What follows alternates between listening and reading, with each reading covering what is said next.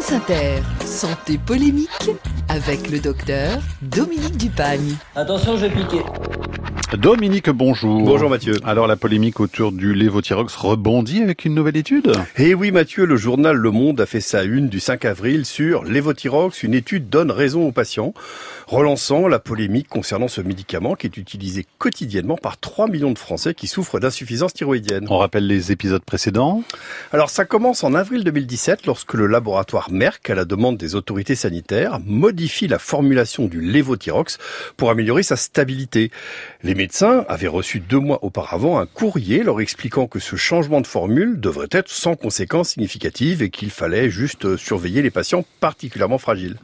Mais les patients eux-mêmes n'ont pas été informés du changement et en été, de nombreux utilisateurs du lévothyrox qui se sentaient mal depuis des semaines ou des mois ont découvert l'origine de leurs troubles à leur grande colère. Colère bien compréhensible d'ailleurs. Hein est absolument aggravé par le déni de nombreux médecins et surtout la lenteur des autorités sanitaires à donner accès aux données scientifiques permettant d'éclairer le débat, le débat, à savoir les études détaillées, les résultats de l'étude de bioéquivalence. Alors, bioéquivalence, c'est ainsi qu'on appelle une étude destinée à montrer qu'un nouveau médicament, un générique par exemple, est bien substituable à un autre qui contient le même principe actif.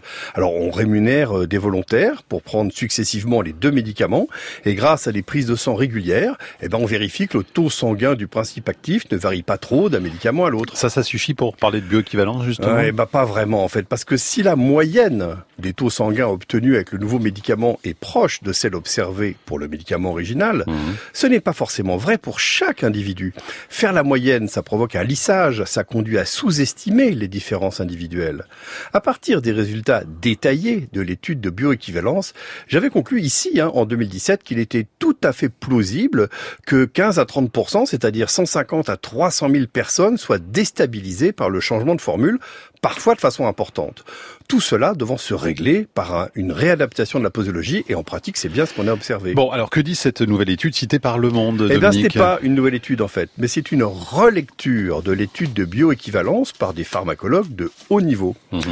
Ces experts insistent eux aussi sur le fait que la comparaison entre deux formules d'un médicament devrait s'intéresser aux différences observées chez chaque sujet de l'étude et non se résumer à une simple comparaison de moyenne. Alors de plus, les auteurs soulèvent un point de méthodologie spécifique aux médicaments hormonaux et qui pourrait avoir conduit à une sous-estimation de l'impact du changement de formule chez les patients. J'en dis plus sur la page de ma chronique. Mmh. En résumé, les études de bioéquivalence utilisées notamment pour valider les génériques sont probablement trop optimistes en s'intéressant aux moyennes plutôt qu'aux données individuelles. Et enfin, je signale que contrairement à ce que laisserait entendre la une du monde, cette relecture scientifique ne remet pas en cause les qualités de la nouvelle formule du lévothyrox.